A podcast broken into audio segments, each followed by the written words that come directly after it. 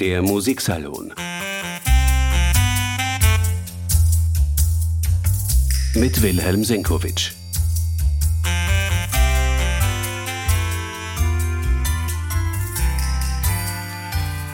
Die Wiener Symphoniker haben in ihrem aktuellen Programm unter der Leitung von Krzysztof Urbanski Modest Mussorgskis Bilder einer Ausstellung in Maurice Ravels Orchestrierung im Programm, eine Novität und zwischendrin die Symphonie Espagnole von Edouard Lalo mit der Solistin Maria Dueñas. Damit können wir eine kleine Schuld abtragen. Wir haben alle miteinander darauf vergessen, dass Edouard Lalo der Komponist aus Lille, am 27. Jänner 1823 geboren wurde, also mit einem Jahr Verspätung, nun zum 201. Geburtstag ein Musiksalon. Herzlich willkommen.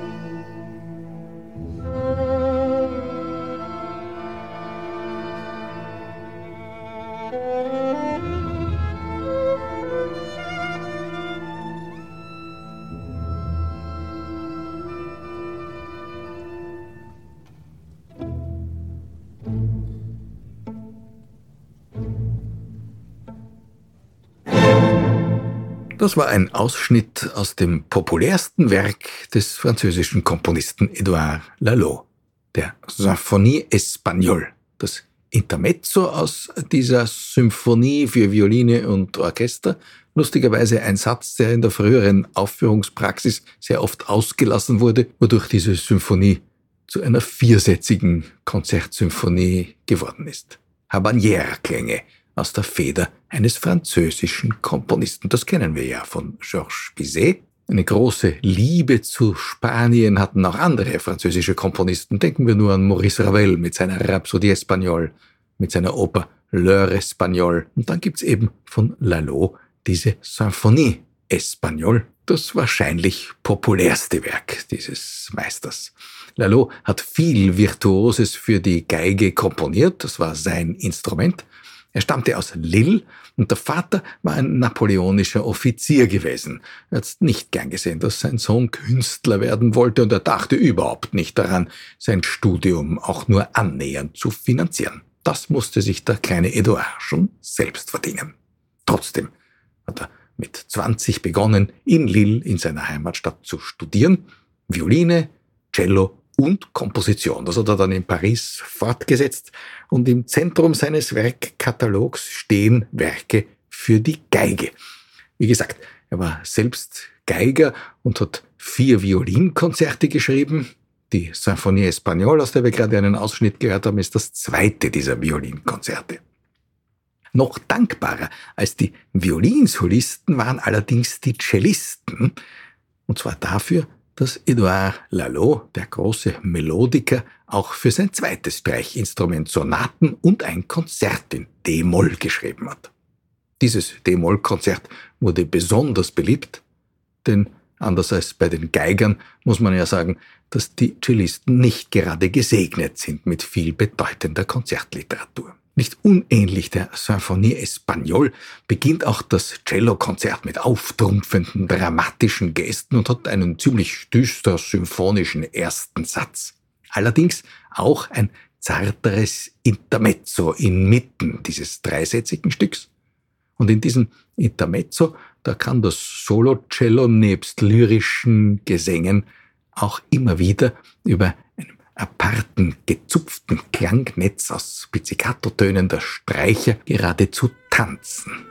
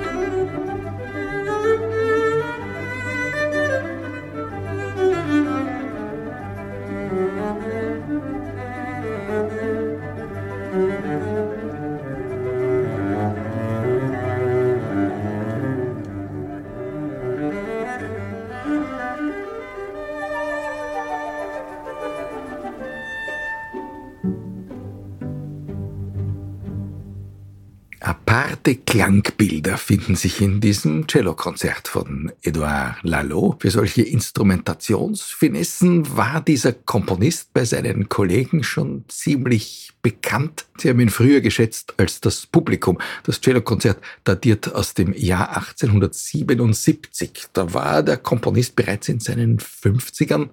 Er hat spät Karriere gemacht. Umso raffinierter wusste er mit seinen Ideen und Einfällen und Inspirationen umzugehen und sie anzuwenden und zu verarbeiten. Klanglich, das haben wir jetzt gerade gehört, aber auch harmonisch ist man bei Lalo nie vor Überraschungen sicher. Und oft erklären sich dramaturgische Wolten in seinen Instrumentalstücken nicht ganz einfach aus der Entwicklung der Musik. Manchmal steckt mehr dahinter. Wirklich Dramaturgie nämlich. Spät in seinem Leben hat Edouard Lalo auch eine Symphonie in G-Moll herausgebracht. Und diese Symphonie basiert bei genauerem Hinsehen auf Skizzen und Entwürfen für eine Oper, die er als 40-Jähriger zu skizzieren begonnen hatte, nach der Verschwörung des Fiesco zu Genua. Das Stück lag ihm sehr am Herzen den Theaterdirektoren seiner Zeit viel weniger. Bei einem Wettbewerb hat die Partitur den dritten Preis gewonnen und aufgeführt wurde sie bis heute nicht. Nun hat Lalo versucht, einige Teile dieser Musik zu retten. Ganze Passagen aus der Oper, aus dieser Fiesco-Vertonung, hat er in seine Symphonie übernommen. Das Scherzo basiert, das ist im Prinzip nicht weiter verwunderlich, auf der Musik einer Ballszene in der Oper, aber dann gibt es, wie gesagt, vor Überraschungen ist man nie sicher, ein sehr dramatisches Trio, lauernde, sinistre, dann aufbäumende Klänge, und die sind aus einer wirklich dramatischen Szene zwischen der Heldin Leonore und dem bösen Widersacher inklusive Chor herausdestilliert. So erklärt sich dieser für eine Symphonie erstaunliche musikalische Gang der Handlung.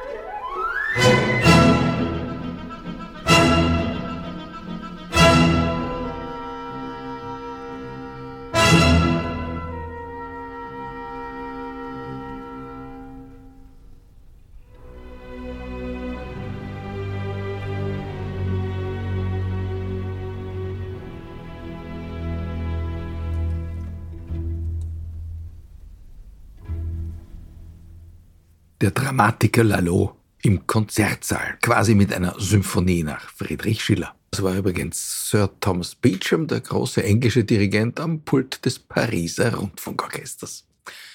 Effektvoll düstere, hochfahrende Gesten, vor allem am Beginn der Werke, sind typisch für die Musik von Lalo. Dafür hat er eine Vorliebe gehabt. Die Rhapsodie Espagnol beginnt so das Cellokonzert. Und das erste der vier Violinkonzerte, wie gesagt, bei ihm ist man vor Überraschungen nie sicher, hebt mit einem faszinierend grüblerischen Einstieg, der fast wie ein Rezitativ einer Oper wiederum klingt, oder wie das Echo auf eine Beethoven-Ouvertüre, wenn man Konzertassoziationen möchte. Und aus diesem Rezitativ löst sich dann plötzlich ein ganz charmantes, melodisch fein verästeltes Hauptthema in leuchtendem Dur.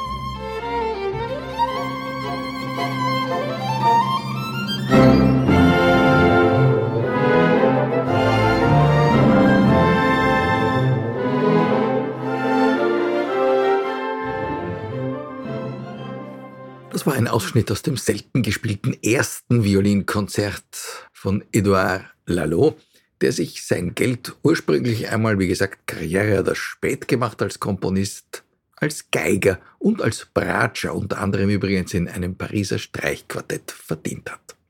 Der Kammermusik hat lebenslang seine große Liebe gegolten. Und bei dieser Kammermusik hat er sich vor allem an der Wiener Klassik und der deutschen Romantik orientiert. Das hat man in Paris natürlich nicht überhört und man hat es dem Komponisten auch immer wieder vorgeworfen.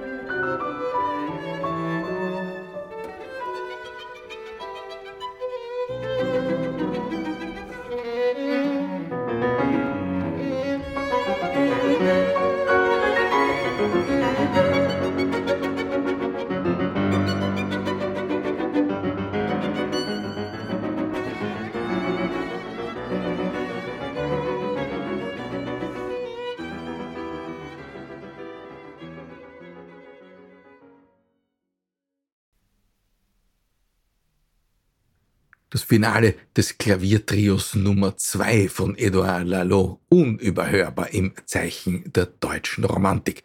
Mendelssohn und Schumann hört man da vor allem bei allem großen melodischen, dann vielleicht doch wieder französischen Schwung. An Schumann erinnert unüberhörbar auch das dritte und letzte der Klaviertrios von Edouard Lalo.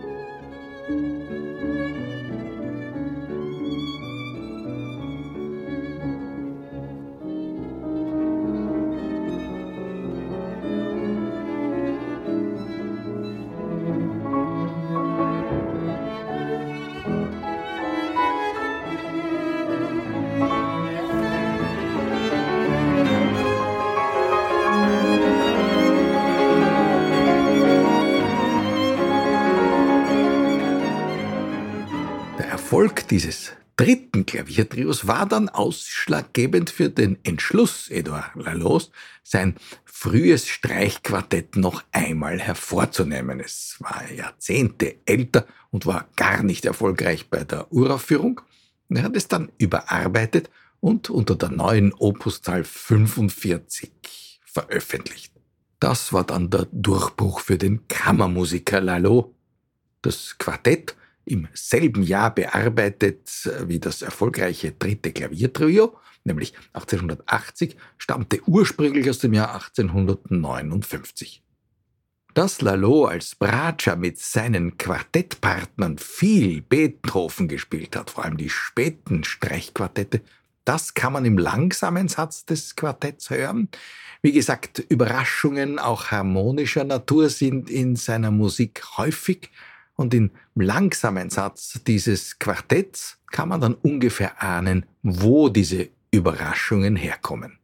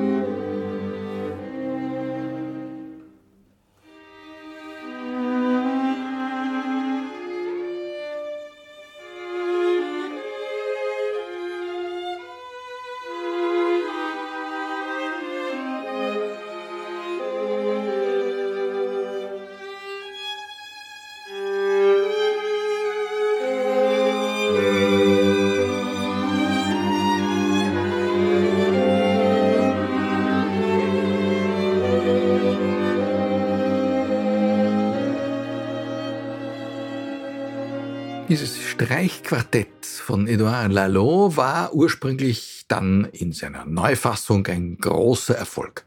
Was die französische Quartettliteratur betrifft, ist das Lalo-Quartett natürlich von den großen Streichquartetten Claude Debussys und Maurice Ravels komplett zurückgedrängt worden im Bewusstsein des Publikums und leider auch der Kammermusikensembles. Schade, denn es gäbe da doch wunderbare Musik zu entdecken.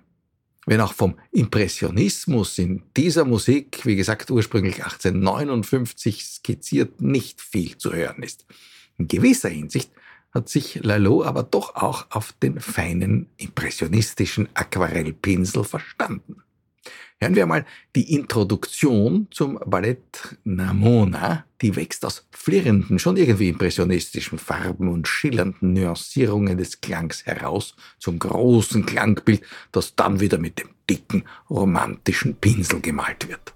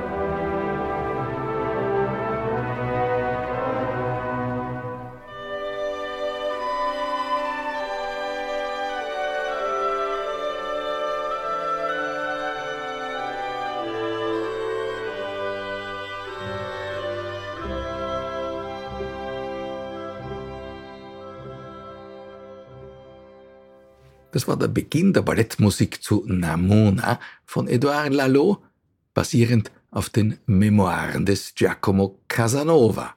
Lalo beweist hier, dass er dem romanischen Kulturkreis angehört.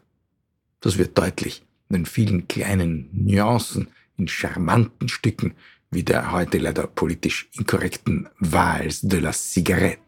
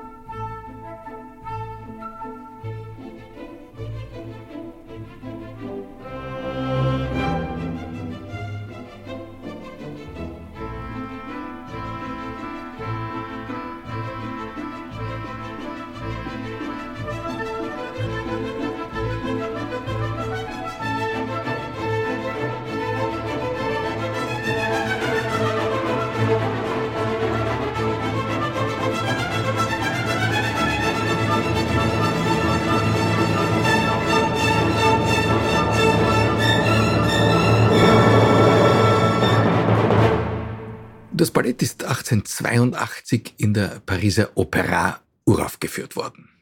Der Komponist war unter Zeitdruck, denn die Intendanz wollte Namona rechtzeitig wie geplant herausbringen, aber Lalo hat einen Schlaganfall erlitten und war in der Folge teilweise gelähmt. Aber da sind freundlicherweise Komponistenkollegen eingesprungen. Charles Gounod, der Meister des Faust unter anderem. Sie haben die Orchestrierung der von Lalo skizzierten Musik rechtzeitig zum geplanten Premierentermin vollenden können. Da schreibt Lalo noch einmal südliche, sonnige Klänge. Das Ballett ist entstanden, da war die große Oper Lalos, Le Roi d'Is, längst vollendet. Aber kein Theater hat sie annehmen wollen. Immerhin wird da im Gefolge einer Eifersuchtstragödie zwischen zwei Töchtern des Königs die Residenzstadt geflutet. Eine kleine Götterdämmerung auf Französisch. Aber ein Gebet der Prinzessin Margaret, die das Schlamassel ursprünglich verursacht hat, rettet schließlich das Volk vor dem Ertrinken.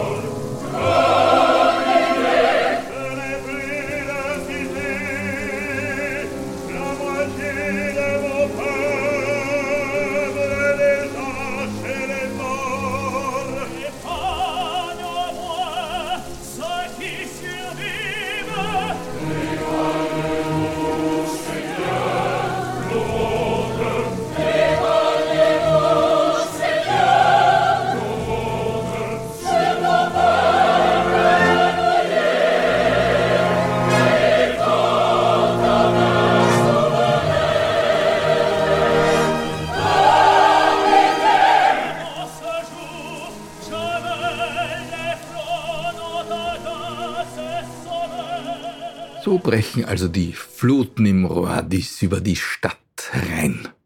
Eine kleine Götterdämmerung nach einer bretonischen Legende.